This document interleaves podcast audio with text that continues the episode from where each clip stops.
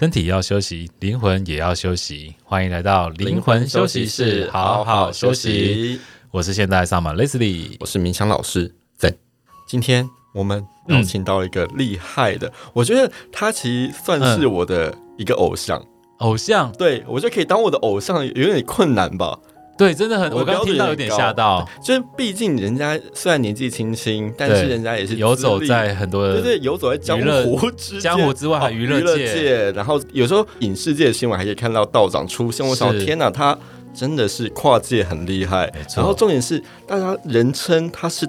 天菜道长之外呢，他就是真的是本人呢，又高又帅又有亲和力，然后重点是就是很多人会觉得说啊，这种年轻的道长感觉没什么法力，他蛮有料的啊，没有人家从小就出家，不是出家，呃从从小就开始。道长的工作，对，然后就跟我觉得其实也跟我们的情况也有点类似，就是很多人就出道的早啦，对，很多人来上课啊什么说，哎，你这老师这么年轻，真的。可靠吗？可靠吗？这老师这么年轻可以吗？什么之类，然后有时候像我在。诊所的时候也是会有很多患者，他们就被他推荐来说，呃，疗愈师在哪里？呃，这么年轻，哎，我放心把我的脊椎交给他吗？类似这样，就他们来调脊椎的时候，他们也会内心有这样的疑问。但最后都推荐很多人来给你，有吧？他们全家人都来了。所以我觉得，刚才看起来年轻之外，就是他自己的本事也非常重要。真的。那我们好了，我们就不太浮夸介绍我们的于道长。于道长。好，那我们请道长跟大家聊聊。好的，大家好，我是于志全，我的职业是一个道士。嗯，今天因为跟两位都已经认识很久了嘛，然后今天来参加这个节目，这样，然后跟观众朋友们去做一个互动，好吧？那也很感谢他们刚刚这么浮夸的介绍，其实真的没有啦，真的没有。我们道士这个东西在早期其实就是一个职业而已啦，嗯，职业。那只是因为以前可能时代。不一样，以前的文盲比较多，嗯，那像我们这种道士是识字的，那所以才会比较好像，哎，好像很神秘，然后很有一个距离跟高度。那像现在这个时代，其实慢慢慢慢的道士也比较贴近大家，嗯，对，所以没有传的这么这么神奇啦，好不好？很神奇，好不好？而且你们不是有真的有职位的吗？有一些自称道长，他其实理论上来说，严格来说，他们不算是。嗯、我们的我们的话题那么锋利的吗？要怎么要怎样？他一定要爬天梯，或是一定要做些什么才可以成为道长吗？嗯，其实我我简单讲好了，嗯、就是。一个地区很大嘛，那道教其实时间也久，就是说它从汉朝到现在也很久。那不同的地区、不同的时代，还有不同的做法。那刀梯这个是一种一个派别的情况，那也有不同的派别，它会有不同的认证的系统。嗯，对，大概是像这样子。只是说有一些人确实现在近代以来，道士的资格的认定比较宽松，比较多元啊。对，所以就我会讲话，好。多他用多元两个字，我听出什么了？对。对，哎，我觉得现在中国大陆这种道士的推广是很很热络的，哎，他们常常拍一些短影片，就是截一些手印，然后再呼唤什么雷啊，呼唤什么风啊，什么雨的，弄得跟真的是，那那是真的有这回事吗？呃，近年来在像我自己也跟中国大陆有比较密切的往来嘛，就是各项的这些。那他们近期确实蛮推这个，像我们录制的这一段时间里面，嗯，现在的大陆就举国正在做一个罗天大教，哦，就是全国各地的道士一起聚集在茅山这边。他们为什么想做这件事啊？呃，官方其实也蛮推的。其实道教也是中国所发展出来的一个宗教，也是很重要了。他们近几年官方的发展的情况是这样子，就是既然宗教，我我我私人的看法啦，嗯嗯、私人的看法就是说，宗教这个东西，他们虽然政体上面可能不能太宣传神鬼这种东西，是，但他们就是把包装在文化。的这一个环节里面，那包装文化的话，道教是中国本土自己的宗教，就在中国诞生的宗教。对比其他的宗教而言，就是其他宗教都是外来的嘛，就外传进来的嘛。嗯、那道教是中国自己发展出来的，嗯、所以官方来讲的话，其实近几年也蛮。推这个道教这个东西，那为什么要做这个罗天大教？是要做什么样的一个大仪式吗？还是改国运吗？还是什么？有没有私下的一些八卦可以听？有，其实你们大家如果看，像有观众朋友，或者是大家如果有比较常在大陆的一些，比方说 Baidu 啊，或者是。快手啊之类，都可以看到相关的很多的一些这种八卦，比如说某几年的罗天大教就失败了，嗯、所以那几年的股票都大很惨，对之类的这种很可爱的一种一种讯息。嗯。那官方的说法当然是，就是说罗天大教这个东西，第一本来就是为国祈福嘛，是；第二就是一个文化的展演，嗯；第三其实就有点类似像秀肌肉哦，就是、看自己的能力。对，你想想看，他因为道教这个东西嘛，在台湾也有，在美国，在很多地方都有道教的身影，但是因为道教是在中国本土发展出来的，嗯、所以它才是源头嘛。对。那他如果说去做像这样子的活动，可以更有效的去做到，嗯，其他的文化上面的一种类政策的宣传等等之类，嗯、所以大陆官方就会去举行像这样子的东西，而且它其实也蛮带动经济的。嗯、你想想看。不要讲说一般人，各地的道士要到这一个地方去，比方说茅山也好啦，或者是去青城山，像前几年是在青城山，有几年在武当山，那一定会带动各式各样的一个经济上面的消费。嗯，所以近几年大陆并不是像大家所想象的一样对宗教这么的排斥，它其实也是蛮有一个规划的。那为什么选在这个时候要做这件事啊？这个的话，我就。觉得说真的不晓得，因为相对来讲，大陆的消息很多也很封闭嘛，是对它并不是这么的透明公开。那、就是、知道说这一次的教好像是有三个层次，是不是？是三教吗？还是什么？这次比较特别，是它搭的坛比较特别，他、嗯、就是按照古时候的记载去把它搭了一个有别于以往的坛，这第一个。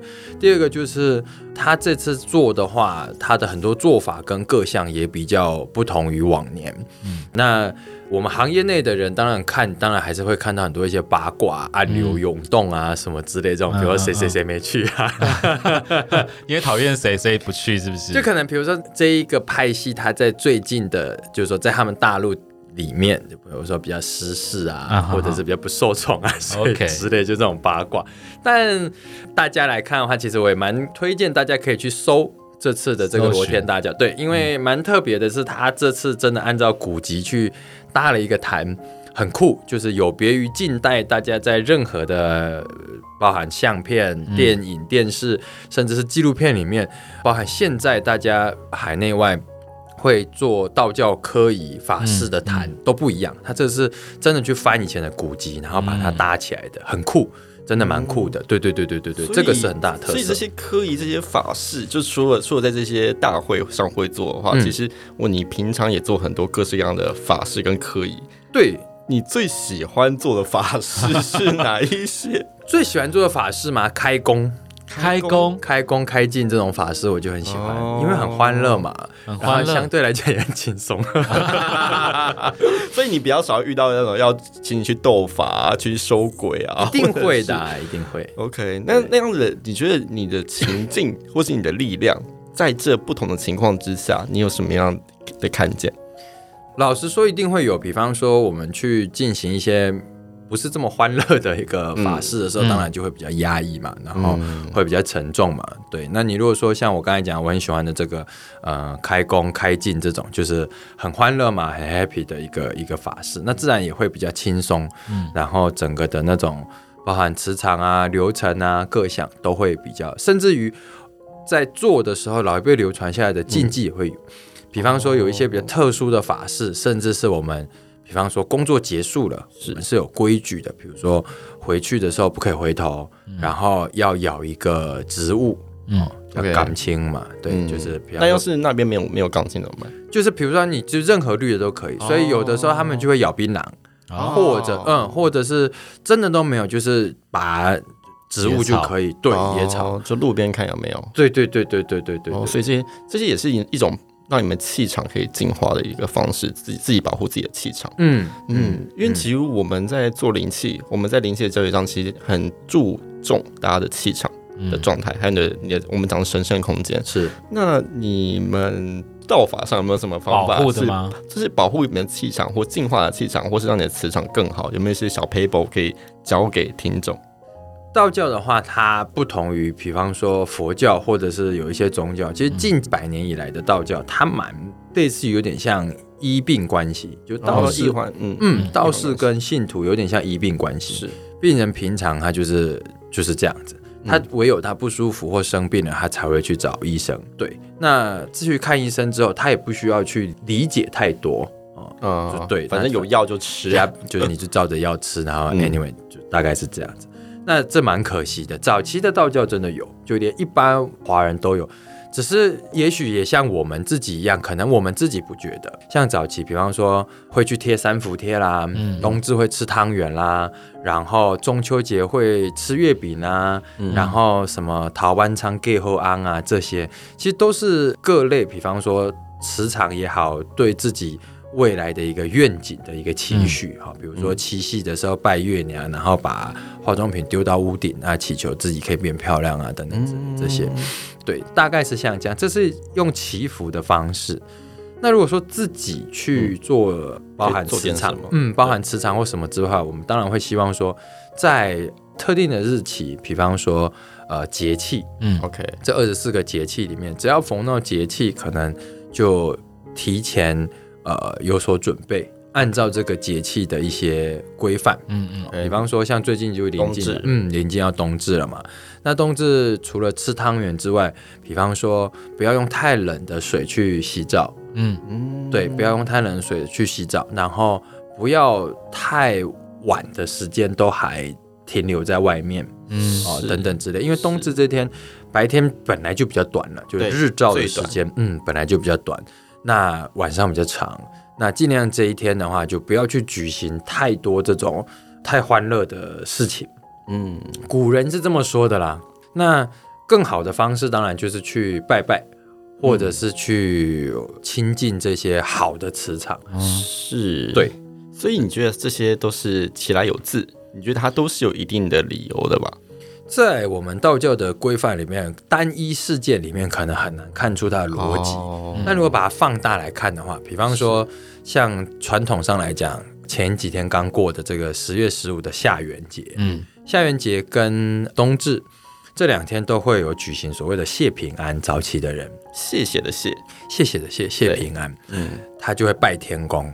去谢平安，哦、为什么要这样呢？因为通常是这样子，你看，像现在已经要冬至了嘛，对，隔没多久就过年。过年的时候，年初的时候，很多人在早期的时候会去跟天公许愿。为什么？因为早期人都务农，看天吃饭的，所以他会去跟天公许愿。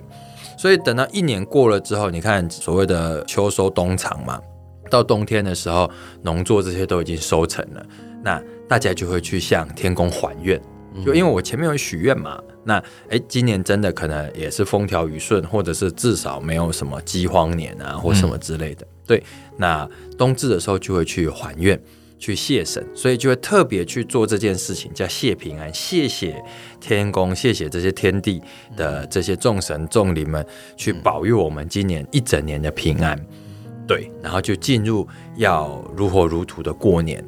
嗯，过年的时间，比如说冬至一过，就接下来就快腊八啊，会去制作这些，不管是粥也好啦，那像南北方有的地方习俗不同，比如说腌制品啊、腊肉这些东西，嗯，然后再接着下来就是会进入二十四号，会去清香炉、神桌、拜祖先等等之类。哇塞，好忙哦。对。我觉得当道长很厉害，就是他在每一个时间点要该做什么，该、嗯、做什么准备很重要，而且记得住。对，然后所以回到我刚刚问你，就是要如何照顾好自己的磁场气场。你刚刚说就是顺应时节嘛，嗯、然后在各个节气的转换，其实也是我们能量转换。嗯，那节气转换跟能量转换的时候，你刚刚说的就是是可以祈福的，是可以好好依照这些古人的这些训示上面来去做一个。其实我觉得是有依归，就是你想晚上白天都这么短，你晚上还在外游。游荡的确可能会有一些危险。对，然后呢，吃汤圆为什么？因为冬天本来就要吃点补肾气的东西嘛，嗯、糯米补肾气。嗯，所以这个也是蛮有道理的。是，还有我觉得刚刚讲到就叫感谢，你对万事万物的感恩，你对神奇的感恩，对神灵的感恩，其实这也是让你的磁气场可以保持在一个我们讲比较正向的状态。对，太厉害了。像刚刚道长讲到这些，是透过日常生活当中来提升自己的状态，有没有一些秘法？比如说跟你要张符，然后 然后我们要泡澡，是不是？然后把这个符烧到浴缸里面，还是有什么手手印啊？手对，还是要念什么咒？有没有什么就是我不怕我不怕我不怕鬼之类的？还是说要念我是天才就会变天菜？就可能是我们小时候看那个道长的那个电影，实在太多神奇的故事。是你小时候啊？你你没看过哈？对，开玩笑。然后反正就是很神奇啊，就觉得充满了魔法。是以前道道长感觉就是可以飞天遁地，真的 奇门遁甲。对，然后还可以就是跟各种鬼怪。打来打去，对，而且我想，哎、欸，他是真的很会打。我们道教里面是这样子，就是传统上面其实真的也就蛮封闭的，就它有区分的，因为它禁忌太多，嗯，然后它比较没有所谓像其他宗教有所谓的广传，比如说像嗯，嗯佛教里面，对，它一般信徒他也可以透过一些什么东西，在蛮久以前的时候，它就有点中断，然后开始形成一种封闭啊。比方说，我举例来说好了，像端午节，嗯，端午节的时候，其实你看我们现在的习俗很多也是这样子，比方说挂菖蒲啊，然后什么喝雄黄酒啊等等之类的。然后早期古代会去庙里面，去这些道士的地方去求天师符回来贴，是天师符，对，就是我们的祖师张天师他的一个神像，然后他就会画，嗯，比如说他骑老虎或什么之类的，他采五毒。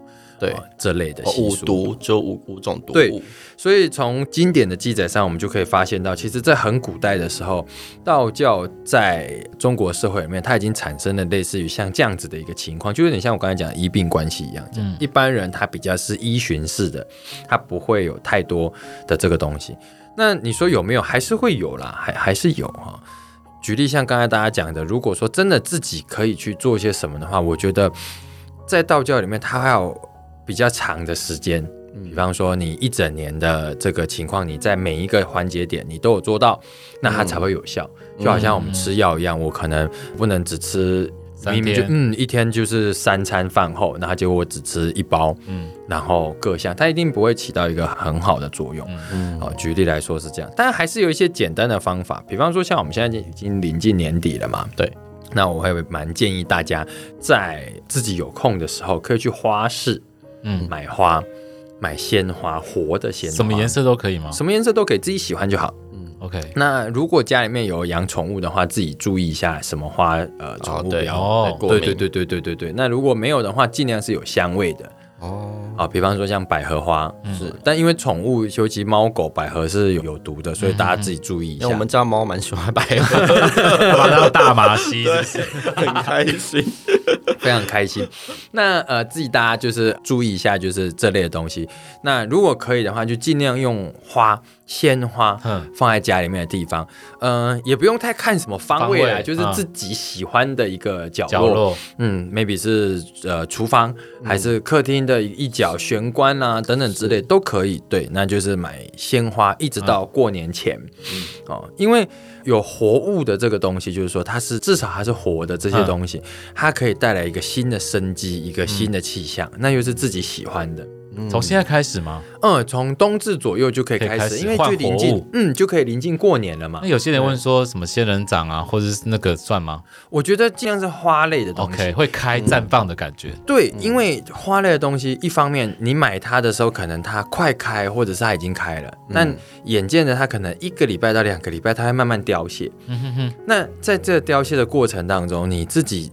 对于心境上面的投射，你就可以去思考说说哦，你不好的东西，随着这花凋谢，我就一并的把它给结束掉了。哎，这个跟南传佛教很像哎，嗯，南传佛教是它会放绿色的香蕉，是，然后插一朵雨伞，嗯，然后就供佛，嗯，然后我想说，为什么要供绿色的香蕉？佛又不能吃，又太深，有没有？为什么要插雨伞？嗯，就是挡住，挡住。灾厄的这个概念，雨伞下面会贴名字，哦、然后那个绿色的香蕉会转成黄的，嗯、就像刚刚道长说的，花会谢的这个概念，是是，是，就是过运跟转运的这个概念哦，其实冥冥之中都有一点相似哎，对，它就是一个投射的期待嘛。那这个是比较简单的，就是说，如果一般人他可能呃，观众朋友们没办法去参加一些活动，就比如庙里面的活动，是。或者是可能嗯没有那么根深蒂固的这种宗教信仰。对那也会蛮不适应的。我觉得用这种方式，他宗教的意向比较低，反而是自己对于自己的一个期许，自己跟自己的沟通，自己跟自己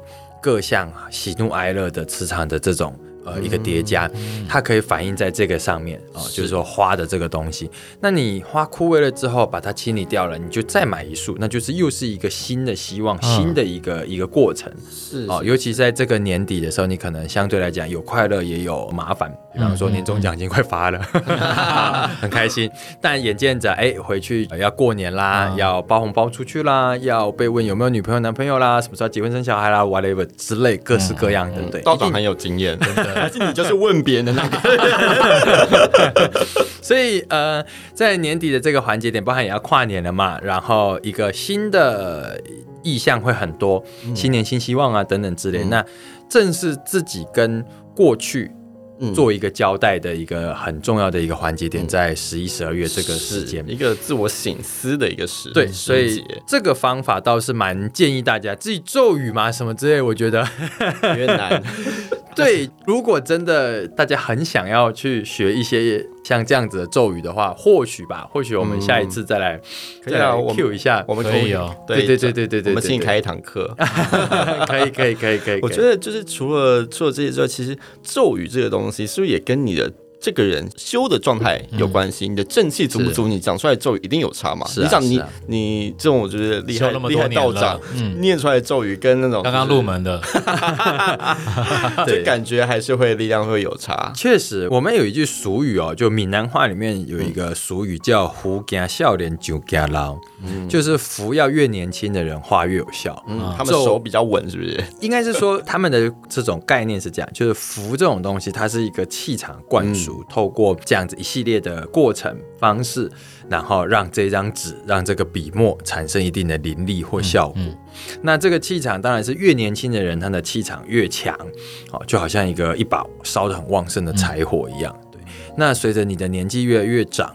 会越来越老，可能你各项的这个身体机能也一直在不断的、不断的在消耗，就好像蜡烛一样，它一直不断的在消耗自己，一直在燃烧。所以福是这样子，但反过来咒语这个东西，为什么说咒就怕老，就咒怕老，就是咒这个东西，你越老练的人，越熟练的人，那他当然他。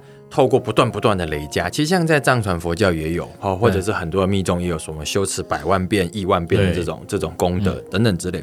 它累积到一个程度的时候，它就会就好像人家讲的习惯成自然一样。是，它这个东西是很扎实的一个一个力量，一个 power。对，嗯、所以咒语这个东西，你如果说你平常没有在持诵，你久久的去、嗯、去做。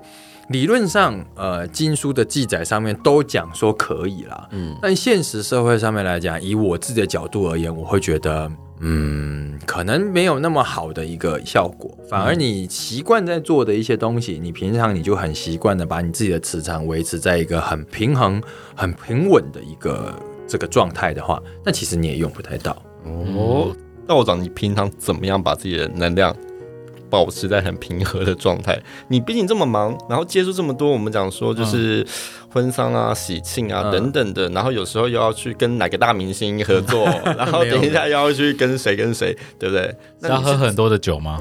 现在比较还好。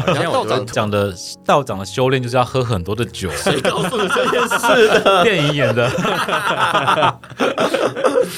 其实对我们而言，其实还好啦，因为你久了之后，你就会看到这些事情的本质是什么。就像我刚才讲的喜怒哀乐一样，当你接触久了之后，其实你就会很自然的很平和，就包含生老病死、喜怒哀乐，都是一切很自然的一个一个情况。看起来是一种心境。对，当然，当然，你怎么样子不被影响？嗯、比方说，像我们做这行，其实就有点像是那种，包含像心理智商师也是，嗯、自我的这种调试要很重要。所以你跟客人、跟信徒、跟对方，就你桌子对面的这个人，在去做这样的交流的时候，你要去跟他共情，但也不能够太深入。嗯，就是你要能够理解他的困扰，嗯、理解他的难处，知道并接受他的喜怒哀乐，但你要消化掉。你知道他的这个问题的根本的这种本质的时候，嗯、那你就会比较淡然嘛，就好像有一点像是，嗯，以第三者的角度去观察、去聆听，然后去辨别。他所面临到的问题，或者说我们去参与的这些问题或事情，嗯、所以其实还好啦，不叫不会有这些各项的东西。对，但我们就就好比像我自己是道士或什么之类一样，也许 maybe 像大家看到的可能。表面上觉得说，哎，我们有修炼啊，有修什么东西，但我们还是会为了各式各样的柴米油盐而烦恼。比如说下个月的房租要缴了之类的，快要缴房租了，也是会有这样子的一个压力跟各项。只是说怎么样子去调试是一个很重要的一件事情，心境上面的一个替换。当你今天你面临到一个很好的事情，或者是很不好的事情的时候，你怎么样子去面对它，让你自己的心境、磁场。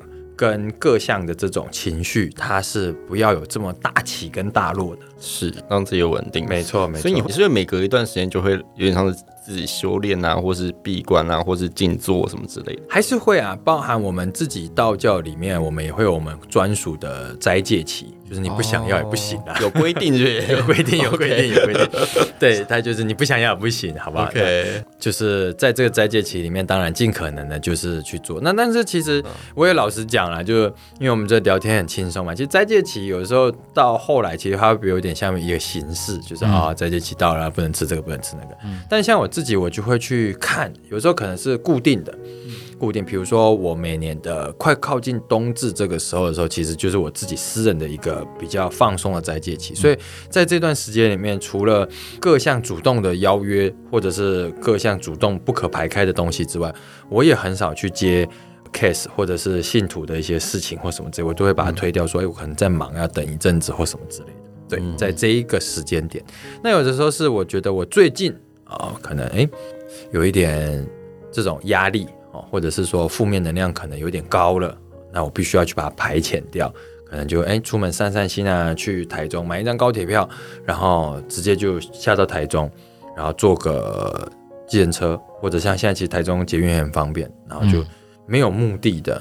然后就走走，哦、嗯，小旅行。对，那像我们这种，就是其实我们的旅行其实也就是拜拜，走 走公庙。所以对，人家是去喝咖啡啊，我们就去拜拜，拜拜，对，拜拜，然后就哎，好，不然来去哪里拜个拜，走走好了。我们的走走就意味着去拜拜、烧香之类的，对，很无聊了。有的时候，某种程度上，那那现在冬至有没有什么仪式可以做？因为像上一次我们给到张郑老师不是报名了一个，我们现在。就是大红大紫，所以我们想说冬至是不是应该再来做些什么仪式？会啊，其实冬至在台湾各地，其实大家如果有兴趣的话，都可以留意看看。像是在宜兰三清宫啦，跟很多地方，其实冬至都会办很多各项的一个法事。那你们家的嘞？会啊，会啊，我们家也有。因为郑老师你是报道长什么东西？哦，对啊，他的观音。观音，听起来郑老师也搞不清楚要报的什么。你要跟我们介绍，我们上次报的时候，哎、欸，我们报了以后，我们现在课程就是大爆发、欸，哎，我们在马来西亚，我觉得是道长的威德力了。对啊，所以 还是要讲到冬至要到，应该在大节气做些什么事啊？哦、或者是如果我们的听众想要让自己的气场对跟你一样稳定的话，他们可以。我是刚刚是想替自己问了，道长有道长有想接这么多 case 吗？他刚不是说冬至他想休息？呃，所以可以先透过我们帮他过滤一下。像冬至我的法事都比较多是自己台里面，比方说像大家这些亲朋好友，或者是平常本来就有在我道士坛走动的这些会友，呃，连续几年冬至我就是规划让大家去认捐。这个香跟灯油，然后还有金子啊，这是第一个。第二个是因为我们每年都会有点那个一整年的这个平安的灯啊，不管是太岁灯也好，平安灯也好，还是斗灯也好，从冬至开始我们就起跑了。因为我到市场也不是什么占地三千平的大大的地方，嗯，所以灯的数量也有限，所以每年都比较早就问一下大家，那早早就有这样子的一个规划，这是第二个。那第三个就是我们会也有相关祈福，像刚才讲的谢平安的这种活动，嗯、呃，消灾补运补财库，哦，对，补运补财库很需要，不要等没了才补，懂吗？确实确实，像有的时候我自己身边的一些客户，呃，有时候他都是。等到出了很大条的事情才来，那来不及啊。嗯，我真的觉得说真的不是我不帮，但是真的是很很那个，所以还是希望大家平常的时候就把自己的磁场在一个平和的状况，不要好像发生什么，就好像你感冒一样，抱佛脚，对，你都已经就是你知道，整个人都已经吐到可能不会走路了，才要去看医生，那这是不对的。你可能前期有征兆，你就可以去进行相关的一个治疗。是，而且平常就要好好养生，然后就像刚刚道长说的，你平常就要好好的去跟这些神圣力量连接啊，然后好好的平常去走走拜拜，跟他的走走就是拜拜，觉我觉得蛮好玩的，相对来讲也比较无聊。比如说像我朋友们说，哎哎，就揪我们要出门这样。然后如果是我们自己排的行程的话，他都会觉得说：天哪，我到底今天是来出门还是来进香？为什么可以排四五间庙这样？到底在干嘛？太扯！既然道长跟我们讲这么多好方法、好办法，我觉得大家除了自己要平常好好修持之外呢，也要多亲近一些好的人事物。OK，像道长平常也在一些包装杂志上、花脸书就看到，哎、欸，道长又受专访了，哎、欸，然后又各这样的民俗什么，所以其实这些民俗。的一些规定，有时候我们看好像觉得啊，这些什么都老人家的东西啊，啊，我们这些禁忌好像就可有可无，嗯、但其实搞不好有一些是有些，有些道理、有些逻辑的。对，嗯、或许我们可以先去思考一下，我们再决定要不要去接受它，或是推翻它。是，没错。好，那我们今天，今天非常感谢道长，谢谢大家，谢谢。